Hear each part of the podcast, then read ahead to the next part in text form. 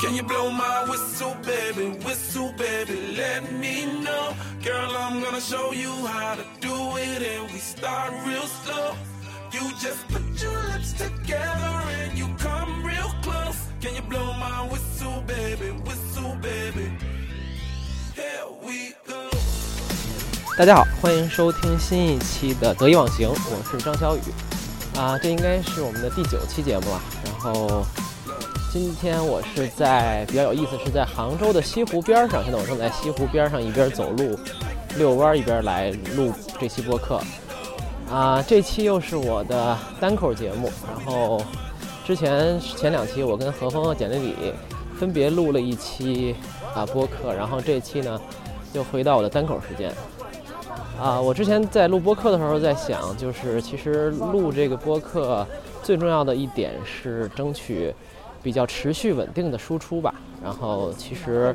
具体的形式，然后啊录音的特呃录音的质量的强调、形式感等等等等，其实不是特别重要。我觉得啊比较自然、比较可持续才是最重要的。当然内容上一直是需要特别好的把控和不能放质量不能放松。但其他的我觉得都可以，不用那么拘泥吧。然后实际上我跟第三期来节目的学霸猫老师，啊，之前在昆明正好见面，然后录了一期节目。那期我们是在这个昆明市中心的这个翠湖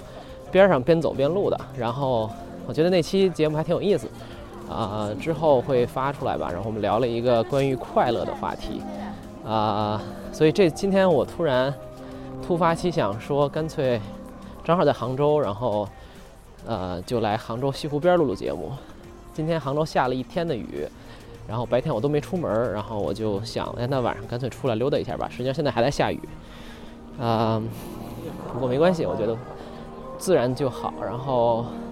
其实街边上的游人还是挺多的，大家都在拍照，因为现在好像有一个什么音乐喷泉在在有一个演出式的东西。啊，然后我呢就争取不要撞在树上。OK，嗯，这期是我的单口，然后我要聊一个什么话题呢？可能在标题中大家看到了是关于网球的话题。啊，我一会儿来解释为什么我要聊这个话题。不过呢，我在聊之前先要读一个听众的评论。这个听众是在我的微博上给我留的评论的，我觉得特别典型，所以可以跟大家分享一下。我来念一下啊，他说，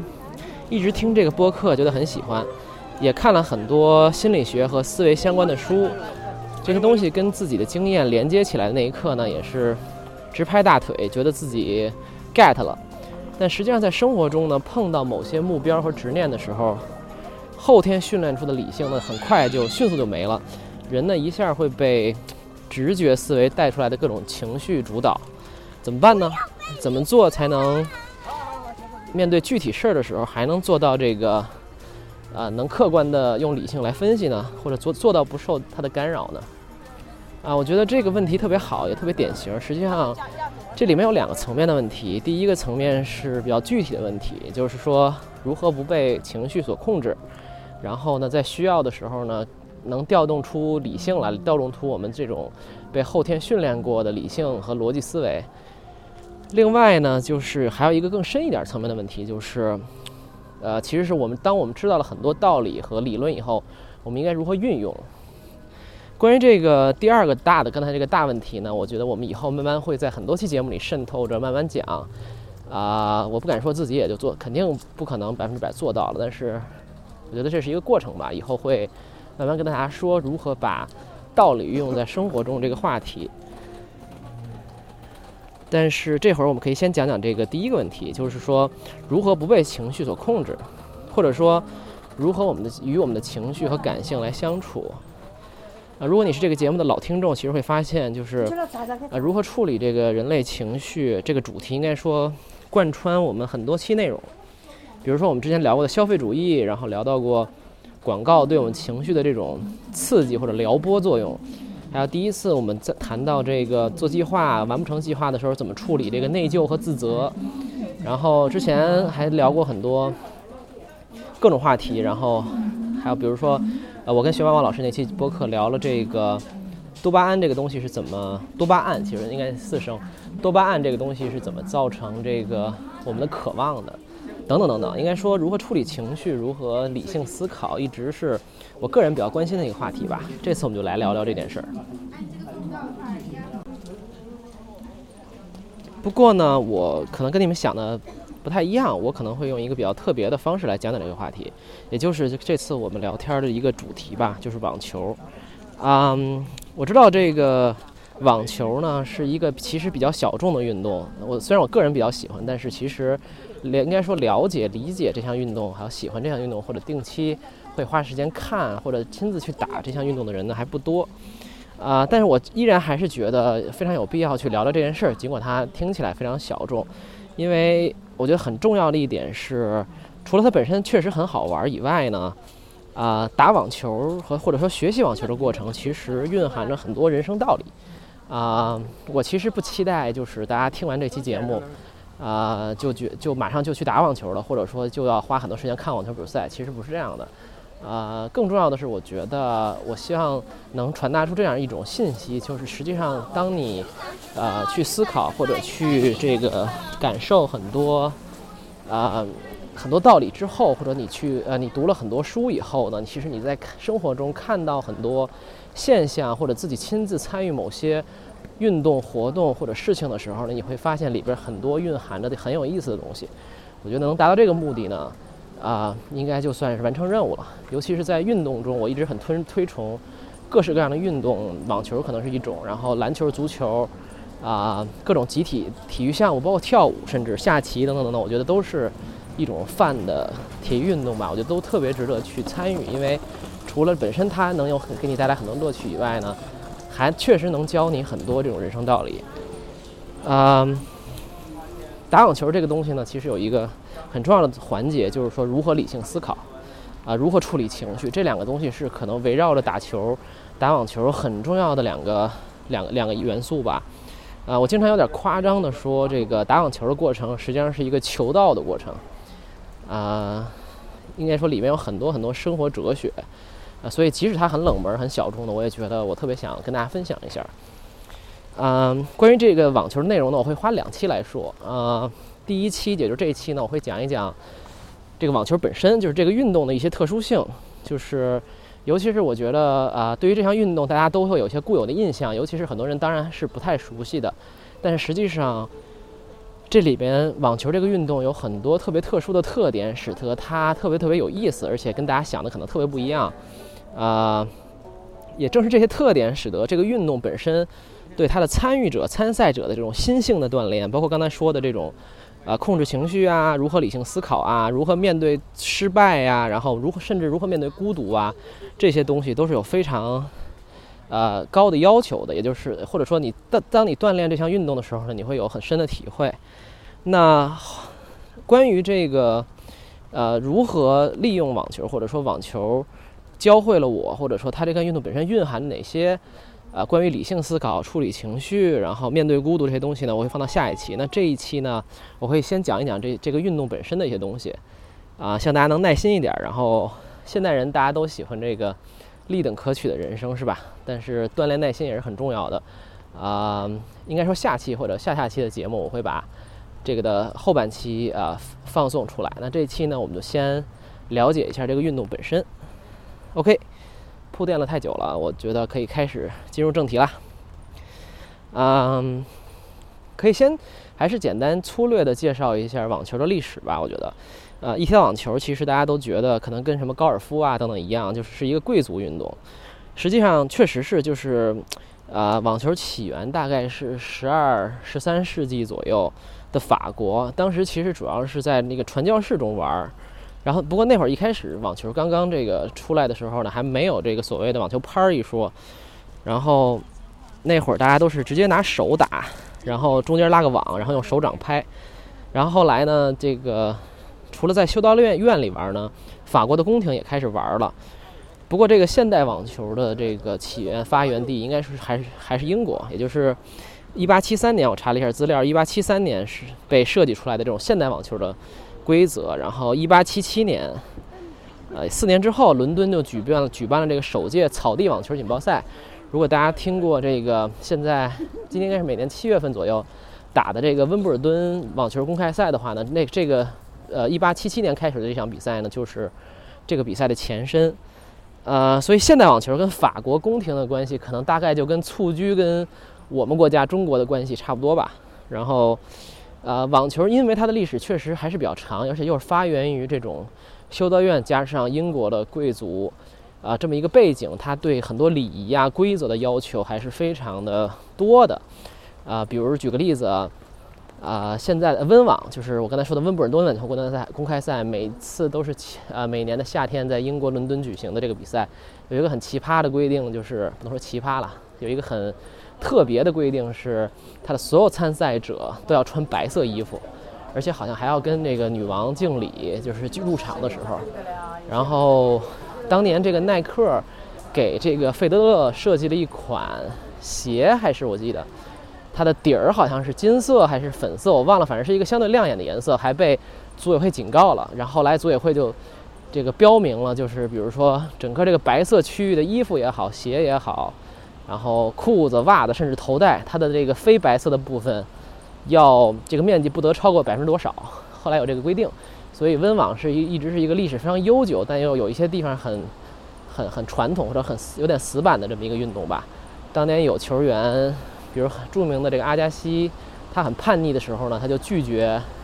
甚至拒绝参加温网，因为觉得这种规则太扯了，然后我不想遵守，我就不参加了。虽然这个比赛特别特别重要，啊，但是话说回来，我觉得啊，固然它有一些它的礼仪规则，然后。等等等等，但但现在我觉得再强调它是一个什么贵族运动或者是什么很高级的运动，我觉得已经非常没有必要了。我觉得这个运动其实跟其他运动没有什么区别，就是一个呃可以强身健体，可以大家玩一玩比较开心，然后能掌握一些技巧，能自己进步的这么一个挺好的运动。我觉得呃是不是贵族什么之类的，我觉得一点也不重要。嗯，关于这个网球呢？应该说，刚才说的都是一些这个 Google 一下就能知道的常识了。下面我想说一点这个可能你不轻易去找呢，可能不会太知道的一个一些东西。比如说，网球有一些什么特别的东西呢？其实最重要的一点是，啊，最最特别的一点是什么呢？是在很多专业人士这种跨项目的，在横向的，在各种项目的这种评选和分析中呢，网球都是被认为是一个。最考验脑力和心力的运动，甚至还有一种说法叫做，网球是世界上最孤独的运动。这其实决定了，就是比起磨练这个技术本身来讲呢，网球对人心性的磨呃锻炼是非常非常大的。这也是我刚才说的，就是这项运动我觉得特别有意思和特别特别的地方吧。呃，应该说网球是一个 mind game，就是一个心理游戏。然后自从我自己开始打网球，我对这件事儿也是感受特别深。啊，体会到很多生活道理吧，包括我自己发现我自己很多的坏习惯，然后弱点、问题、心性上的啊缺陷，可能都会在网球场上展现出来。呃，所以我觉得这是一个特别有意思的过程，而且网球还有一个好处是可以打到这个六七十岁嘛，就是它并没有你想象的那样特别要求力量或者奔跑能力，非常非常不是这样的，就是它其实对。啊，其实比如说像滑雪一样，其实对小孩儿或者对不是那么缺乏绝呃不是那么具备绝对力量的人，女性等等等等都是非常友好的一个运动。所以它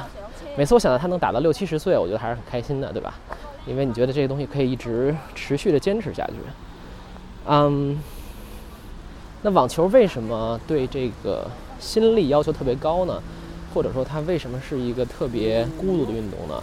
啊，主要有三个原因。这三个原因我会慢慢之后在这期节目里慢慢讲啊。第一个原因，我先我先概述一下这三个原因是什么。那第一个原因是网球独特的赛事体系。那第二个原因是网球这种苛刻的计分规则。那第三个呢，其实就是网球这个运动本身的一些特点。我再说一遍啊，第一个是网球独特的赛事体系，第二个是网球比较苛刻的。计分规则，第三个是网球运动本身的一些特点，啊，那这三个这三个要素其实构成了我刚才说的为什么网球对心性要求是特别高的一个概念，呃，我觉得这个东西，呃，也正是它有意思的地方。先说第一点，这个网球独特的赛事体系吧，就是很多人可能看过啊，各种体育比赛，不管是足球、篮球，还是这种大众这种大众化的运动，还是这种啊四年一度的奥运会那些奥运项目，其实有个说法，就是网球是世界上第二大的球类运动，啊，仅次于足球。实际上，这个计算的应该是整体的受众。啊，因为也就是球迷数吧，这个其实对于很多人来讲，可能觉得哎有点惊讶，对吧？没想到网球好像一个很小众的运动，其实它的受众是全世界最最多的，呃，不是最多的，就是最多的之一，应该排在第二名，对吧？嗯，为什么是这样呢？其实这就得益于这个网球的这种独特的赛事体系了，因为很重要的一点就是，网球是一个几乎全年无休的，然后全世界跑的运动。那这个。和足球、篮球有很大的不同，为什么呢？因为足球、篮球总体来讲还是基本上在一个国家之内玩，对吧？比如说足球有这个英超联赛，有中国有中国的联赛，对吧？然后意大利、法国有各自的联赛，当然也有这种世界杯，但是它或者欧冠，那它其实举办的频次或者总体的数量的比例还是相对小的，所以它更多的是一个国家内之之内的自己玩儿。嗯，有一个形容是这样的。就是网球特别不同啊，网球是一个追逐太阳的运动，是什么意思呢？就是说网球一般都是在这个室外场地进进行，然后网本身这个运动对天气的要求还是相对高的，因为你不能是大风大雨，对吧？呃，所以你可能很有印象的是，这个很少有这个网球比赛的双方是呃穿着长袖或者长裤比赛的。那这就要求，其实，在举办赛事的时候呢，当地的天气要比较好。那去年我在这个现场看了中网，就中国网球公赛公开赛和上海大师赛，我都在上海，上海，哎，我都在那个现场。然后一个在北京，一个在上海，正好是十月的前两周进行，就是十一黄金周加上后面的一周，北京、上海相继的举办这个网球比赛，很多世界级的球员都过来打比赛，呃，也是这个这两个城市的一个金秋时节吧，最舒服的时候。那这就是说。呃，说明了就是网球比赛是需要比在比较好的天气下进行的，因为每年的这两个比赛都是在金秋十月来举行，然后包括这个四大满贯之一的这个澳大利亚网球公开赛，一定是一月举举行，正好是在夏天的时候，对吧？就是南半球在一月正好比较热、比较比较这个适宜比赛的时候，但我们北半球呢，可能是冬天啊最冷的时候，他们来举办这个比赛，这就造成了一个。比较有意思的现象就是，每年这个从头到尾，也就是其实网球的赛季有也特别长了，因为它每年十二个月，基本上有十一个月都是在打比赛的。跟这个篮球一比，比如说 NBA 对吧？它基本上每年是八八个月左右吧，八九个月左右。然后 NFL 就是国那个橄榄球，美国的最大的这个运动，它更夸张了，每年赛季好像只有四五个四呃五四五个月左右吧，然后大一半以上呃一半以上时间都在休息。嗯，而网球就是赛季就是要十二个月里边，基本上十一个月在打比赛。然后呢，这就造成了整个这个十一个月的比赛呢，所有的赛事举办的时间都是固定的。什么意思呢？就是说，刚才我说了，中网，呃，在北京嘛，然后这个每年都是黄金周举办。然后比如说法网，就是法国网球公开赛，基本上都是每年的五月下旬。然后纽约的这个美国网球公开赛，基本上都是在八月底九月初。非常非常固定啊，所以网球运动的这个应该说全年的这种节奏是早早就被固定好了的，这样他们这个网球运动员本身的这种时间感，就是他对时间的感知跟常人跟我们常人特别不一样的。呃，我记得有一个那个就阿达西那本自传非常非常有名，写的很好，叫做《Open》那本书里啊说过，就是阿达西有时候说他在参赛的时候，经常早上在这个酒店一睁眼。他不知道自己在哪儿。第一，他不知道自己在哪儿，不确定自己在哪儿。第二呢，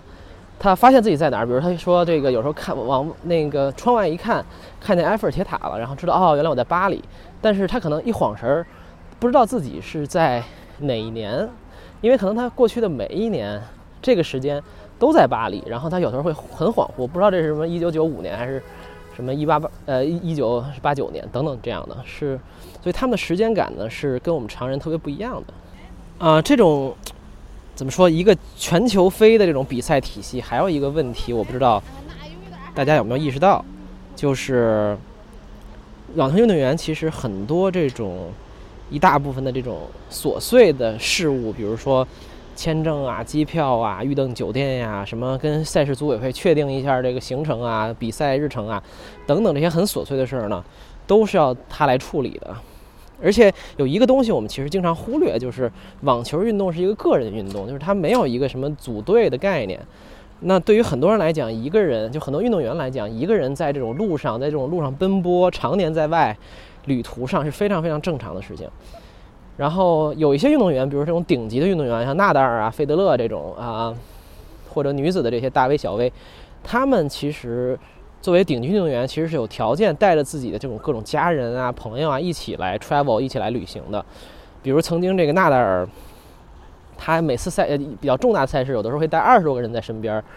包括这种自己的，当然自己的这种教练叔叔托尼纳达尔，然后他的女朋友，他的这个家人父母，然后他甚至他的，当然还有他的理疗师、营养师等等这种浩浩荡荡的二十多个人团队，是他是有这种能力去支付他们的各种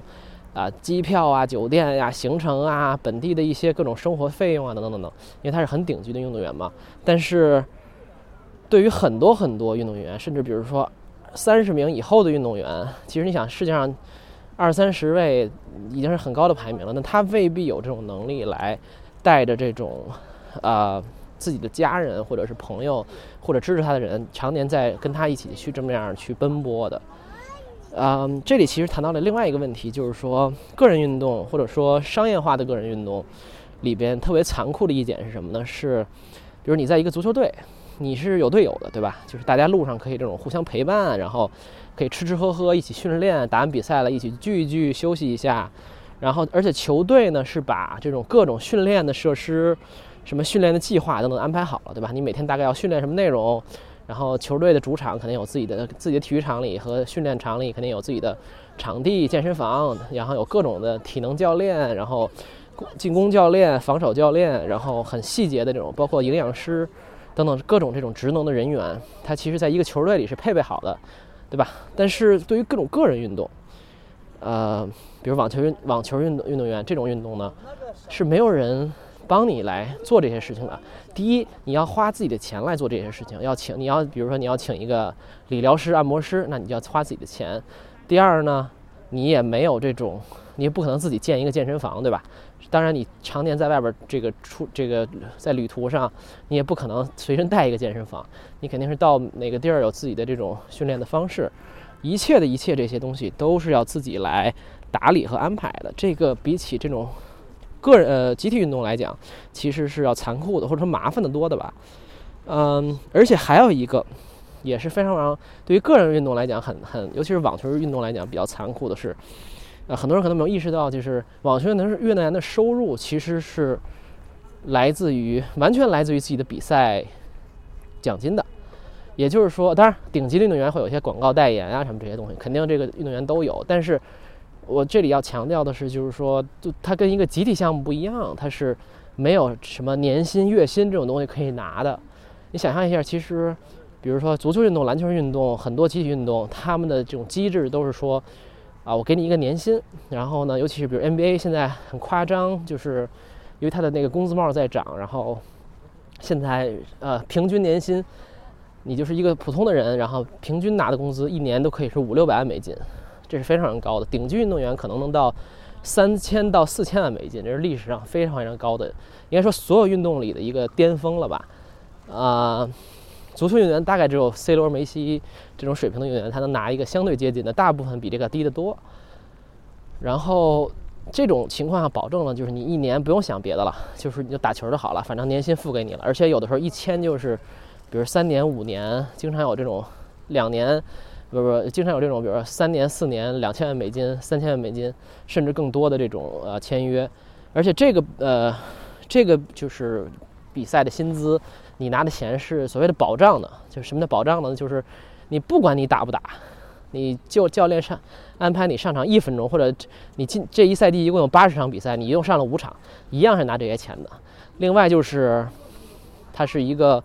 呃，它是一个，比如你要受伤了，或者说你要出了一些呃训练出了一些问题，等等等等，只要你不是那种故意的，比如说伤害球队或者是故意的这种捣乱，对吧？你所有的钱其实都是都是这种付给你的，所以这种就是对运动员来讲是一个非常安心的保障。你就是对吧？球队给你安排好一切了，给你钱让你舒舒服服的待着，对吧？然后呃，给你各种训练设施，然后各种训练计划，让你来踏实的为球队来服务。这种这种比赛状态是非常。呃，自如的球员就可以非常这个专注于自己的那块儿需要做的那块事情。但是对于网球运动员来讲，一个个人运动，一个没有人给你发工资，没有人给你安排好、打点好一切的这种运动员来讲呢，他是其实是非常残酷的，因为你要自己打理所有事情，而且你万一受伤了，你就没有你就没法打比赛了，没有打比赛你就没有奖金，没有奖金你就。你就会越来越麻烦，你就很多事情就你就支付不了了。你可能请不起你的教练了，或者是你可以，你请不起你的营养师了，你可能水平又要去，又要去挣扎，或者说又要去水平又会下降，啊，所以这里边是有一个本质的区别的。所以对于这个网球运动员来来讲是很不容易的。然后网球还有一个比较坑爹的特点，就是它的赛制的特点，咱们。一直在说赛制嘛，就赛事体系嘛，就是网球这种个人运动呢，它基本上都是一场定胜负的，所以意思就是说，这种定胜负一场定胜负的意思就是说，这场你赢了，你就继续打，你就拿到这场比赛赢到的奖金；但你要输了，你就只能卷铺盖卷走人，对吧？所以在场上，有的时候是这样一种局面，就是这场你赢了，甚至这分你赢了。这场比赛你拿下了，你就多拿几万美金。你多拿这几万美金呢，你的房租啊，你的这个这个营营养师、理疗师啊，你的球呃球拍甚至训练装备啊等等，那就有就可以你就可以付付这些钱了。你要输了，那就没人管你，你只能卷铺盖卷走人。所以，呃，你可以想象里面这这里面的压力有多大，对吧？而且很可能。我记得很多网球运动员都描述过，一个尤其是排在中游、上游，就中上游不是最顶尖的这种运动员，都会描述一个情境，就是说自己面面临的状态是输掉了比赛，很沮丧，这个奖金没了，然后回去以后呢，洗完澡回去以后呢，还要马上退房，赶往赶往下一站，因为组委会给你的酒店可能就覆盖到，就是就管到那个你输了的那个第二天，你要不退房呢，可能也就你就得马上走了。嗯，否则的话，你这个不退房的话，你这个钱呢，酒店的钱呢就要自己付。那实际上这个可能是很贵的，一天可能几百美金、上千美金的。所以输了比赛，你就赶快洗澡，然后收拾东西，奔往下一站继续参赛，然后去争取下一站拿更好的名次，然后挣更多的奖金。啊，说到这儿还还还没完，就是这个刚才说了个人运动跟集体运动的一些区别。那个人运动还有一个。很艰难的地方是什么呢？就是作为一个集体运动呢，你首先，啊，刚才说过了，你可以这个跟呃队友们一起，对吧？旅行，然后一起互相支持，一起训练，一起，对吧？呃，私下里可以都是朋友。但是对于个人来讲呢，你输掉比赛，首先你自己旅行的时候呢，没有人陪你；然后呢，你输掉比赛的时候呢，你还没有任何人可以责怪。那。你要是一个篮球五个人，对吧？虽然可能巨星一般在输掉比赛的时候被指责的更多一点，但是总体来讲，你要是一个普通的还可以的球员呢，但你输了比赛，没有人会真的指责你的，就是因为毕竟是一个集体项目。足球十一个人，对吧？篮球五个人，呃，上场的可能每每每每场比赛上场的可能十个人，对吧？足球可能每场十上场的有十三四个人，那任何问题可能都是一个集体的问题，而且还有教练帮你背锅，对吧？但是网球运动员来讲呢，他们就完全不一样。任何比赛输掉的比赛，几乎都是你只不是几乎，你就只能赖自己，没有任何人可以赖。尤其是在网球里面，教练这个角色，一会儿可能也会简单讲掉，讲到就是他并不是那么重要，或者说很难。大家不会说啊，这场是教练没指挥好啊，等等等等，基本上都是个人场上发挥的问题，或者你自己最近状态好不好的问题。所有的问题出的错，场上遇到的问题全部都是你自己一个人来扛，你没有任何人可以责怪，没有任何人可以帮你来背锅，没有任何人来帮你分担这些东西。那你想象一下，你在场上，对吧？输了可能就要卷铺盖卷走人，然后要接受各种球迷也好，观众也好，这种评论分析分析家也好，对你的这种质疑和指责，然后你还少挣了几万甚至几十万甚至上百万美金的奖金，等等等等，就是一个网球呃一个网球运动员在场上就是要面对所有这些东西，而且是一个人来面对，啊。而且大家也知道，其实任何运动都是一样的，就是赢家通吃嘛。就是巨星永远是，呃，拿到所有的最好的合同合约，拿到最好的代言，收获最多的目光，对吧？Twitter 什么微博上有最多的粉丝。那你只要输掉一些比赛，你只要成绩不是那么好，你很快可能就会被人遗忘。不，这个不遗忘不只是被这个。呃，球迷遗忘，可能是很多时候是被赞助商遗忘，这是非常残酷的。而且这些东西都要你自己成来承担。而且呢，还有一个最后再不是最后，就是 还要再加码一个这个网球很奇葩的规则，就是我觉得也是网球非常非常有魅力的一点，就是说网球比赛一旦上场是不允许接呃。运动员跟任何人交流的，就那个裁判除外啊，就是你一旦上了场，你的教练一定是不能进场的，啊，你的所有的问题，在场上遇到的所有的困难，都要自己一个人解决。而且网球没有什么暂停之说，它当然局与局之间是有这种呃休息的，但是它没有什么暂停。你打得不顺的时候，你就要扛下去，对吧？然后你也没法跟别人商量，你的战术怎么选择，你的。呃，情绪怎么面对？你的这个节奏怎么把握？全部都是要自己一个人在场上独自的这个解决。李娜那个，大家肯定知道李娜了。李娜出过一本儿啊，呃自己的自传，那个自传的名字就叫做就叫做独自上场。所以大家应该明白啊，这个为什么他以这个名字作为自己自传的名字，就是因为网球运动员在场上就是要一切自己面对所有的事情的。不过，这个好像最近几年，这个女子女子网球协会出了一些新规则，就是教练可以让啊球员可以让教练这个进场指导一次，但是这个男子反正应该还没有这个规则吧？就是男子还是应该啊，只要你上场到比赛结束之前，都是必须要自己面对的。我觉得这个也是这项运动特别有魅力的一点。我觉得还是我我自己还是很支持把这个规则一直保持下去的吧。我觉得。啊，这也是为什么呃，网球是非常需要脑力和计算能力的一个运动，因为你在场上很多很多呃决策要做，很多很多战术要自己调整和处理。啊，但无论如何，刚才说的这几点都使得网球本身这个运动可以说很呃很难，而且网球运动员的这种面对的压力应该说是非常巨大的。所以刚才我们说的就是这个。网球整个的这个奇葩的这个赛事体系设置了，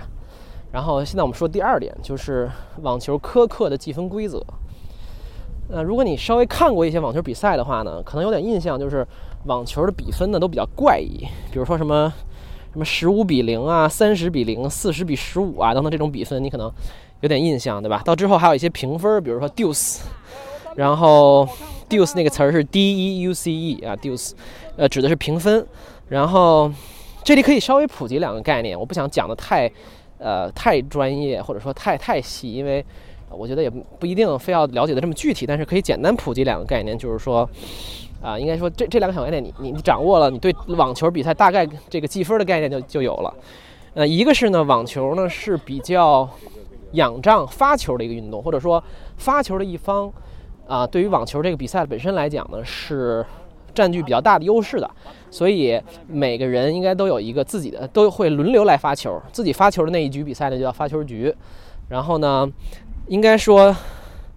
呃，或者说发球局，当你有发球发，当你在发球或者你拥有这个发球局的时候呢，你最好应该把这个发球局拿下或者赢下来。否则你要被对方赢了你自己的发球局呢，这个就叫破破了你的发球局，就是破发 break。那破发的那可能就是你你就有麻烦了，对吧？这是第一个小概念，就是网球是很仰仗发球的，或者说它是基于发球局和不接发球局，就是你如果你不发球，你接这个发球，那叫接发球局，就是大家是网球是这个基于这个发球局和接发球局的一个一个运动。那第二个概念呢是网球计分规则里边呢很多情况就是你。必须赢两分或者赢两分以上才算赢。啊，这个有点像那个，我解释一下，就大家可能明白，就是有点像那个乒乓球，就是乒乓球，比如说是十一分一局吧，现在，那比如说你打到十，你打了一个十一比七，那你就赢了，对吧？那你十一比八可能你也赢了。那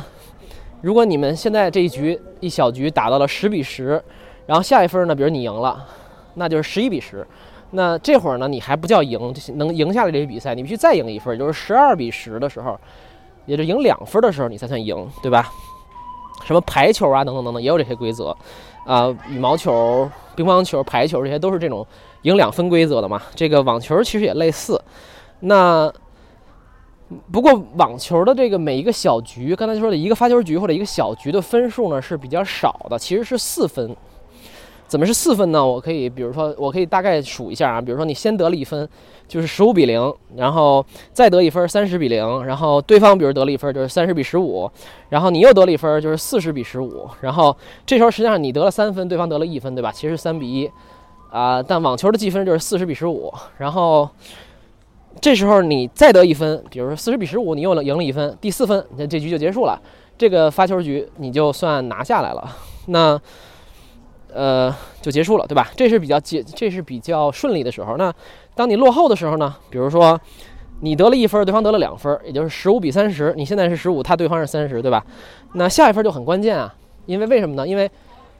十五比三十的时候，如果下一分对方要赢了，十五比四十，那相当于他就拿到了两个破发点，或者说他在他在呃他。他四十比十五领先的时候呢，他只要接下来再赢一分，你这一局等于就输了，或者你这一局就保不住了，啊，所以十五比三十的时候，你就要就面临一个小小的压力，就是这是一个有点困难的时候，因为对方这分如果你再输了的话，那他就占领占据一个很大的优势，你要面临这种被迫发，也就是说你的发球局要保不住的一种态势，对吧？嗯，而且当你丢掉一个发球局的时候呢，你后边就会打得很累，因为你处在一个落后的局面，就一直要追，那追起来其实是很累的。所以呢，当你一局呢只有四分的时候，就有一个现象，就是 关键分很多。也就是说，你你四十比十五的时候，你你你要马上赢的时候，这会儿你可能相对轻松一点。但是你要三十比三十的时候呢？三十比三十的时候，这是也是一个大分，对吧？我我这个网球比赛来叫大分，什么叫大分呢？就是这分比较关键。那三十比三十的时候，如果下一分你赢了，哎，你就占领先机了。但是你要没赢呢，对方要赢了呢，你就三十比四十，那对方就拿到破发点了。你下一分呢又会很困难，因为一旦你输了这一局，你就输掉了。所以，当你这个局分比较少的时候，你就会面临很多的关键的分数。大家可能听过一个词叫做赛末点，就是 Woody Allen 有一个电影叫这个名字的 Match Point，啊，当然那个东西跟只跟网球有一点点小关系了，但是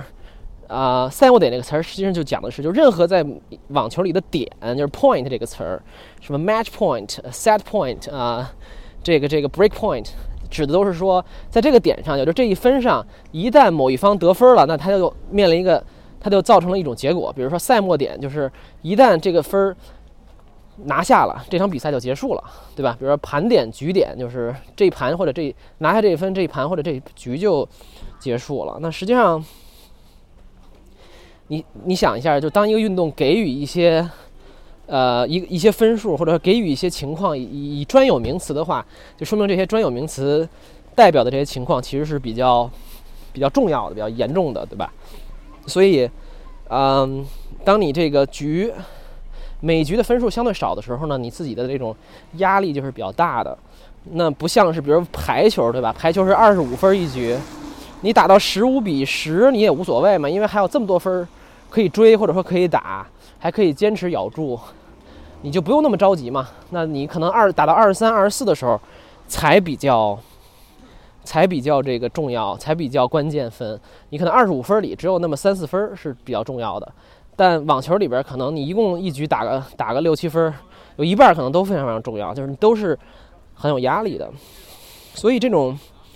啊，这种就比较独特的苛刻的这种计分规则呢，应该说也是让网球运动员比较承压的一个原因吧。当然，它这么设置有时候也是有它的这个道理的。然后。呃，其实大家如果多看一点网球，或者说花点时间去研究一下，也就会知道为什么去这么设置。但是这里我就不细讲了。嗯，另外这个赢两分，刚才说这个赢两分这个这个制度其实也很坑爹，因为这里面就蕴藏了一种可能性，就是你有可能这个比赛会无限制的打下去。什么意思呢？比如说我赢了一分，现在我领先你一分，对吧？然后呢，下一分你赢了，然后下一分我又赢了，然后下一分又你赢了。然后下一分呢？你赢了以后呢？然后我要赢了，这个比赛就可以无限制的，只要一方没有真正的领先两分或者赢上两分呢，就可以无限制的打下去，对吧？比如刚才我们说了，比如说你打到这个四十比三十，那下一分如果你赢了呢，你这个局就赢下来了，对吧？啊，你四十领先他三，呃，你四十三十领先他，对吧？那四十三十领先他，领先他，对方赢了，突然这这下一分对方赢了，那就是四十四十，也就是 deuce 平分了。那下一分你又赢了，那就是你你你你赢了，你多赢了一分，你就再赢一分你就赢了。但是如果对方得了分，那你等于就白瞎了，等于就还要大家要回到起平线上重新继续打，直到一方赢了两分。嗯，所以这就是为什么 网球比赛有的时候能打三四个小时，就是有的时候一局比赛一个小局比赛可以打很久。那这跟这跟这个足球、篮球都非常不一样。我总是用这两个呃比赛举例子，因为它是最流行的运动。那实际上也是收入最高的运动，对吧？那他们的一个特点是，它比赛是有固定时间的。足球就是九十分钟，无论如何九十分钟都会给我结束。当然了，有些淘汰赛可能要打加时赛或者点球的，它的时间是永远固定的。篮球也一样，对吧？基本上 NBA 就是四十八分钟，十二节，呃，是呃四节十二分钟一节，那也是非常固定的。啊，但是网球有的时候可能一个小时结束了，但很多时候要打两三个甚至三四个小时，有时候五个小时也非常非常正常。而且别忘了刚才我们说过的，这三四个小时、五个小时，啊，你完全都是要自己一个人在场上面对的，而且没有什么暂停啊、休息啊，就有些休息吧，但是没有什么真正你去调节的东西。你不能说哇，你这个跟教练商量商量怎么打呀，或者是你上网查查什么东西都不可以，你只能是在场上独自。独自度过这四五个小时，所以这个对体力和精神力的这个消耗都是非常之巨大的。嗯，可以说个小花絮啊，刚才说了很多计分的东西，可能听着听着有点绕晕了。但是说个小花絮吧，啊，世界上最长的一场网球比赛，大家可以猜一猜打了多久呢？因为刚才说的网球这种特点，你来我去的，很可能这个比赛可以打不完，对吧？那大家猜一猜这个最长的比赛打了多久？实际上呢，打了十一个小时零五分钟。我记得是那个，就是前几年的温网，两三年前吧，伊斯内尔对马胡的一场比赛，就是打了十一个小时零五分钟。最后一盘的比赛，你猜比分是多少？就是我我这里可能简单解释一下啊，就是刚才说，啊什么四十比十五、三十呃四十比三十等等，你每赢到这一小局，比如你的发球局或者对方的发球局，那就是你就算一呃你就拿下了一局，你就一比零。那么，等到你拿到六，一方拿到六，比如说，呃，六比四、六比三，那这会儿这一盘就算结束了。那刚才说的这场十一小时五分钟的这个比赛呢，最后一盘打了多久呢？就打到几比几呢？嗯，实际上最后打到七十比六十八，这实际上 已经是一个篮球的比分了，对吧？明明一方打到六就能赢。最后打到了这个七十比六十八，这场比赛当时我记得打了三天，就是连续打三天，那一天都打不完了。然后每天都是一直打，到第三天已经，而且这是第一轮比赛，呃，到第三天已经是就是全世界轰动了，应该说，嗯，其实就是非常非常残酷的，对吧？比赛打十一个小时，这个在 任何体育运动里都是非常非常罕见的，所以应该说，呃，就像我刚才说的，就是。在整体这种赛事体系的设计，包括这种比赛独有的这种规则之下呢，网球运动员是很很可怜的吧，或者说很惨，或者说很压力很大的。嗯，但是你听完第三点以后呢，你就发你就发现这个 网球运动员就更惨了，对吧？也就是刚才我们说的第三点，就是网球运动的一些天然的特点。那刚才第一点我们说的赛事体系。回简单回顾一下啊，第一点是赛赛事体系，第二点是这个计分规则，刚才说的 这个赢两分啊，还有这个关键分很多呀，然后最长的比赛打了十一个小时啊。那第三点要记住，这一切的前提假设都是建立在网球独有的一些运动特点上的。听完你就知道，这个网球运动员确实非常惨。或者说，第三点也是我要说的这些东西，也是我对这个运动本身带有比较强的敬畏之心的一些特点吧，也是我自己打球之后非常非常深刻体会到的一些东西。嗯，虽然这个乒乓球叫 table tennis，但是网球跟乒乓球有一个最大的不同是什么呢？可能很多人很明显的能看到这一点，但是没有理解到。没有理解到它的一个精髓，也就是说，网球跟乒乓球在我看来最大的一个区别就是，网球的场地要大很多。你可能说这不是废话吗？对吧？就是，呃，当然，当然我们都能看看得出来了，网球就是比网球的场地肯定是比乒乓球大嘛。但是很少有人意识到的是，当你网场地大了以后呢，你就两件事儿。就发生了，对吧？第一件事儿是你用的拍子变大了，那第二件事儿呢，就是球与球之间的回合时间变长了。那这两件事儿其实导致了网球运动它，比比如跟乒乓球、羽毛球，包括这个很多运动比起来，它是有非常有意思的一个特点的。那拍子变大意味着什么呢？我们都学过这个杠杆原理，对吧？拍子，当你拍子变大变长的时候呢？实际上，你拿着拍子，相当于你的手的延伸，你击球的这个杠杆的延伸也就变长了。那么也就是说，当你的动作变形相对，哪怕有一点点的时候呢，它在末端，在你的球拍接触球的时候呢，也会对它的施加的影响也很大。换句话说，你要非常非常的稳定，就是你的打球的状态要非常非常稳定，才能把球打好。而且本来网球，如果大家看过的话，也都是在那么几厘米之间、毫厘之间，对吧？争争夺这个，争夺的，就是大家都想打的比较深啊、刁钻啊，然后想打的这个更加的精细一些。所以有的时候就是几厘米之争。但这个时候呢，可能你的动作稍稍有一点点变形，整个你对这个网球施加的影响就会变大，它就会偏掉了。所以。你可能稍微没打好，这个球就出界了，或者下网了，对吧？所以稳定，或者说你动作的定型，或者说你的这种动作的精细化是特别重要的。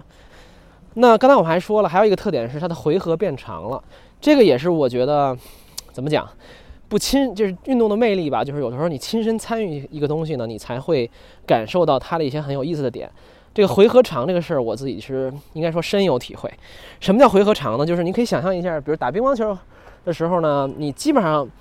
啊，我简单做一点，呃，搜索吧，就是这种回合之间的这种时间大概是零点二到零点五秒之间，对吧？极偶尔可能是零点五秒到一秒这种这种间距，但大部分就是半秒钟这个这一个来回，就或者这个球就过来了。所以乒乓球是非常强调这种快速反应，然后强调这种灵敏性，强调这种肌肉的本能，对吧？咱们国家这种顶级的乒乓球运动员肯定是在。肌肉本能上，这种稳定性上，这种反应速度上，可能是在哪怕在横横向的跟各种其他项目比较，可能也都是非常非常呃顶尖的吧。但是网球呢，由于场地大，刚才说了，就是它可能平均的来回呢，在基本上在一秒左右。那可能有的时候打得非常快，可以到零点五秒，但是经常有一秒，甚至一点五秒，呃，一点五秒到两秒的时间，就是这个球过来的速度指的是。也就是说，当你发现很有意思，当你发现这个球的反应从零点二、零点三、零点五秒变成一秒到两秒的时候呢，有一些神奇的事儿就还呃这个发生了，对吧？Something amazing happened，是什么呢？是你会发现你的思考就开始介入了，人类的思考就开始介入了。当你在零点二、零点三的时候，你可能没有那么多太多的想法，但是如果你有一秒到两秒的时间呢？你就你的思考就开始起作用了，你就开始想各种问题了，你就开始琢磨，你你就有时间来想很多事情了。而且或者换个角度说呢，你就很多时候你就依赖的依赖的不是本能反应了，你依赖的可能是思考本身了。比如说下一个球怎么打呀，然后这个打到哪儿啊，等等等等。你会发现，对吧？有一个很神奇的事情就是，当你想的越多，当你思考越多。你打的就越糟糕。然后本来很简单的球你可以打飞，然后本来这种很大好的局面，然后你这个这个球特别简单，这个球你拿下了就就怎么怎么样，拿下了这这场比赛就赢了。这时候你就开始出现各种奇怪的、非常训练中可能完全不会出现的各种失误了。所以就是说，嗯，当人思考的时候，当人思想太多的时候，当人的心里不是特别纯粹的时候呢，错误可能就来了。这个道理，我觉得我其实原来也也懂啊，但是是我真正开始打网球以后，我才发现人类的思考，人类的 overthinking 啊，我们之前讲过很多这种，比如说无为的状态呀、心流的状态呀、啊呃本能的一种工作状态呀，等等等等。其实这个这个道理是我在真正打网球的时候才才深刻体会的吧。嗯，人类一思考，上帝就发笑，是吧？原来觉得这是一句啊，就好玩的这种歇后语式的东西，但是，嗯，只有开始打球以后，我才发现这说的简直太对了。嗯，就拿我自己来说，就是我已经数不清有多少次，无数次了，可能明明非常简单的球，我就打飞了。或者比如说我去跑着接球的时候，我想啊，这球一定要打得漂亮一些，对吧？对吧？打球的时候你会有有时候会有偶像包袱，你想哇，这一这球要打回得很帅。结果一定是回的特别糟糕，弄巧成拙，对吧？或者自己占很大优势了，对方这个球回的特别软绵绵的，然后没什么力气，然后你就想说，哇，我现在占了很大的优势，这一片我想怎么打就可以怎么打，我可以打的底角，我可以放一个小球，我可以来一个什么小斜线，等等等等等等，你会想非常多东西，在这一一到两秒钟，你会闪过很多念头。那在这个时候，你就发现，我你本来有一个特别好的得分机会。很大的优势球你就打飞了，这种球我自己身上已经犯过无数无数次了。然后还有一些时候，比如说你没想那么多，然后咵一下，然后把这个球回过去了，然后你觉得哇，这打过去的时候，你就发现这个球打得太漂亮了。就是你看刚才这一拍那个，我没有想那么多，我终于克制住了自己的想法，我打得好漂亮啊。然后这球非常快，结果对方可能也不知道怎么回事，突然歘给回来了，然后你可能连反应都没有，就是。当你打出的那一瞬间，你就觉得自己赢了这一分，然后你觉得会沾沾自喜，对吧？结果对方可能很随机的，或者是很幸运的把这球回过来以后呢，你就完全来不及反应，然后自己就来一个特别被动，或者说直接这一分就丢掉了。那这个其实很像我们在生活中经常会犯的一些问题吧。然后，尤其是当这一分，比如说很大的一个优势球，或者很关关键的分数，刚才说了，网球有很多关键分数。比如这一分拿下，你可能就有很大优势的时候，结果你打丢了一个特别简单的球，这时候你一下，这个，这怎么说呢？一下心情就特别不好了。然后你下接下来打，你就可能会带着气打，或者是你一下就不敢打了，或者是你的心理状态一下就不不一样了。那这时候，你可能因为这一分，你后边整场比赛直接就输掉了。这种情况在顶，即使在顶尖的运动员里面也是非常常见的。就是在很大优势的时候，以局面一切大好的时候，由于情绪控制的啊不好，可以很快的就让对方把这个势头扳回来，然后输掉比赛。这个在呃顶尖的运动员的比赛中也是非常常见的，更别说这种普通的业余的我们这种非常非常普通的这个人身上了。所以啊，所以这个控制情绪几乎是网做打网球最重要的一件事吧。另外还有一件事，就是你要知道，就是当你如果你有机会看网球的话，网球的话，我觉得啊，其实哎，我这里可以也不能说做个广告吧，人家也没给我钱。但是每年黄金周的时候，如果你不出去玩，你可以去啊十一的时候去这个啊中网看个比赛，尤其是前几天的比赛啊，其实票非常便宜，你可以一百多块钱两张票。我记得去年我买过一些票，我买过那个顶级的 VIP 包厢。呃，如果你稍微早一点买的话，三百块钱两张，非常便宜。你如果买一个不是那种最顶级的票，可能一百一百块钱、几十块钱一张吧。尤其是前几轮的比赛，就感受一下那个网球网球场的气氛。你会发现网球场有一个特点，就是网球观众总体来讲离网球运动员是很近的，或者说比你想象的要近得多。而且这个网网球场、体育场不管多大。尤其是更越大的时候，反而是这样，就是越大的时候，或者说这个网球场本身是非常拢音的。也就是说，你你会经常发现，这个如果你在场上，包括你看比赛的时候，你会发现，就是当你在场上，呃，你作为观众，你说一句话的时候稍微大点声，其实网球运动员本身是完全能听到的。这个跟足球、篮球什么的可太不一样了，因为本身那个那个那个状态就是很吵的状态，然后你说句话没有人在意的，对吧？大家都得集体唱歌才能发让让球员听到。然后但是网球你会发现，哇塞，你稍微说一句话，那个网球运动员就能就能听到。那这时候你就可以想象了，就是一个普通的运动员，有时候要打三四个小时比赛，然后呢？首先，这个三四个小时，首先得自己度过，对吧？其次呢，这个网球观众呢，就经常还说这说那的，你可能听得非常清楚，而且离你又非常非常近，非常非常嘈杂。然后呢，网球刚才我也说过了，非常需要稳定，非常需要这种关键时刻不出错，非要非常需要这种精细的处理自己的动作，对吧？然后你又面临着巨大的干扰，然后你还要很长时间内保持一个好状态，所以这其中的难度可想而知。就是说，啊，我。我我觉得，其实，在我的体会里，就是，啊，在一个长时间内保持专注，保持专注有多难，大家都知道，对吧？就是 干活然后刷个手机什么的，这个我们经常会有这个习惯，呃，更不要说你是在对跟别人对抗，而且更不要说你平时工作，你可能走神了就走神了，但是网球运动员比赛的时候你走神了，你可能很快的这这盘比赛就输掉了，这场比赛就输掉了，然后你要卷铺盖卷走人了，对吧？所以这个里边的难度，我觉得是非常非常大的。就是即使对顶尖的运动员也是非常难的。比如你可能有点印象，之前有报道对吧？李娜在场上经常发火，然后对着那个老公江山对吧发火。我不知道今年她的那个陈可辛的那个自传电影会不会出来啊？但是，啊，曾经我也不是特别理解，就是你一个网球运动员对吧？本身是一个很优雅的运动啊，等等等等，你为什么还要在场上表现出一种这个？很很很急呀，或者是很不，呃，很不体面的一种状态。然后甚至有的时候还要，我记得李娜当年很很红的一个事，呃，不是很很受关注的一个事儿吧，就是啊，她冲着观众说 “shut up”，就是闭嘴。啊，其实当时我觉得有点能理解她，现在我就更非常理解她了。我觉得观众的那种行，有的时候观众的行为是非常非常糟糕的，然后是就跟在音乐厅里大声的喧哗和拍照其实没有本质区别，包括电影院里等等等等。包括你们可以看到很多男运动员就经呃经常会在场上摔拍子，其实都是啊他们处理压力和对付自己情绪、控制自己情绪的一种方法。之前有一个那个俄罗斯的网球运动员叫萨芬，长得特别帅，然后但是现在退役了，成绩其实也不错。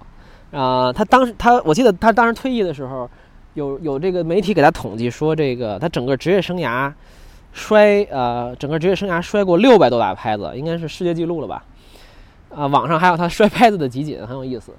嗯，这就是其实啊，网球运动员在场上控制自己情绪，利用一些外物来帮助自己平复、回迅速的回到比赛状态的一些方法。当然，摔拍的这种比较极端。那下一次，嗯，我们可以可以讲一点这个真正的好的控制自己情绪、利用自己理性。回到我们开头的话题，对吧？嗯。如如何采用这呃如何更好的来控制情绪的一些方法，所以讲到这我我有一个比喻吧，就是网球运动员网网球网球比赛可能是我觉得当今体育呃运动里边最像古罗马这种角斗士的一个比赛，这个一个运动吧，因为你想就是首先这个场上一般是两个人对打对吧，然后呢你在一个体育场里像这个。啊，比如美国的这个美网的这个呃比赛，呃，这个阿斯阿什体育场啊，包括这个罗兰加洛斯啊，我这说的都是体育场的名字了。包括这个，呃，罗德拉尔球场，这个是澳的澳大利亚网球公开赛的，呃，网球公开赛的这种决赛场地，它可能都能装一万五千人，啊，有的时候更多。这种量级，一万到两万人这种量级的比赛，然后这一万个两万个人在一个很高耸的这种环聚。起来的一个体育场里，然后看两个人对抗，而且这两个人呢，没有一个比赛时间，就是你一方打到另一方趴下为止。刚才我们说了，网球比赛没有固定时间，就是你打死对方为止。那这个其实不就是角斗士嘛，对吧？其实就是现代的一种角斗士。那而且重要的是，这两个人呢，还要在这种环境下呢，保持这种自己的动作的精细和情绪的稳定，所以。你可想而知这个运动多么的残酷，嗯，所以说到这儿，你可能可能能稍微理解一点，就是网球为什么是一个几乎完全是跟自己在跟自己斗争，然后跟人性在做斗争的一个运动了。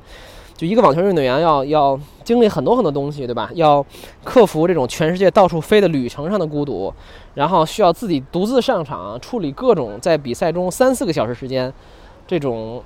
呃无人帮忙的一种状态，然后需要在这个场上保持这种情绪的稳定，然后要保持理性，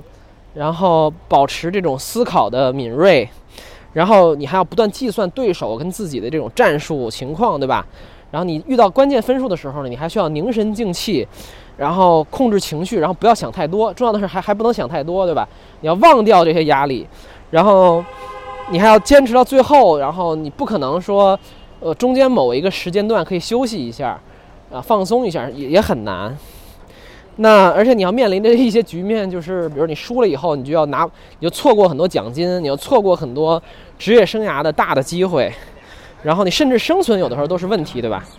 所以你想象一下，这种一场比赛里蕴含的所有这些元素，跟我们的生活有什么区别呢？其实，那不就是我们生活的一个写照吗？所以在这个运动发展了可能上百年之后呢，这个如何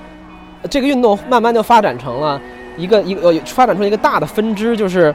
如何对抗压力，如何这种保持。呃，情绪的稳定，如何保持平静，如何在关键时刻拿出这种好的表现，所谓的 peak 呃 peak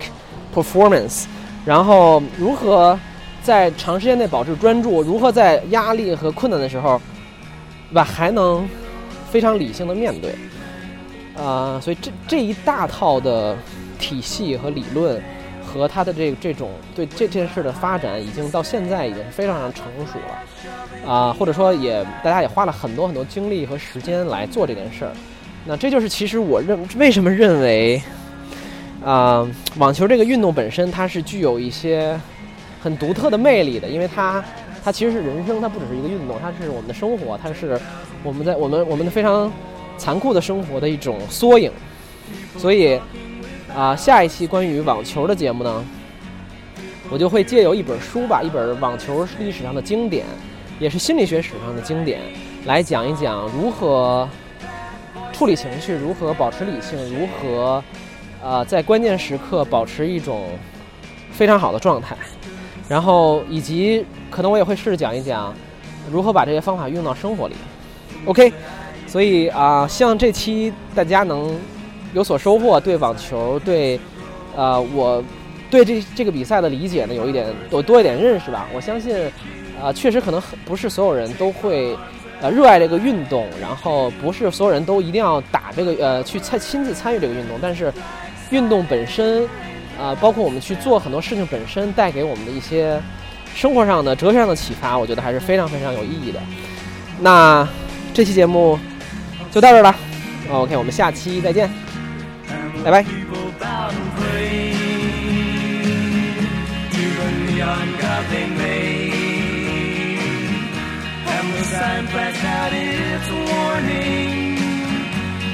the words that it was forming. And the sign said the words of the prophets are written on the subway walls, tenement halls, whispering Silence.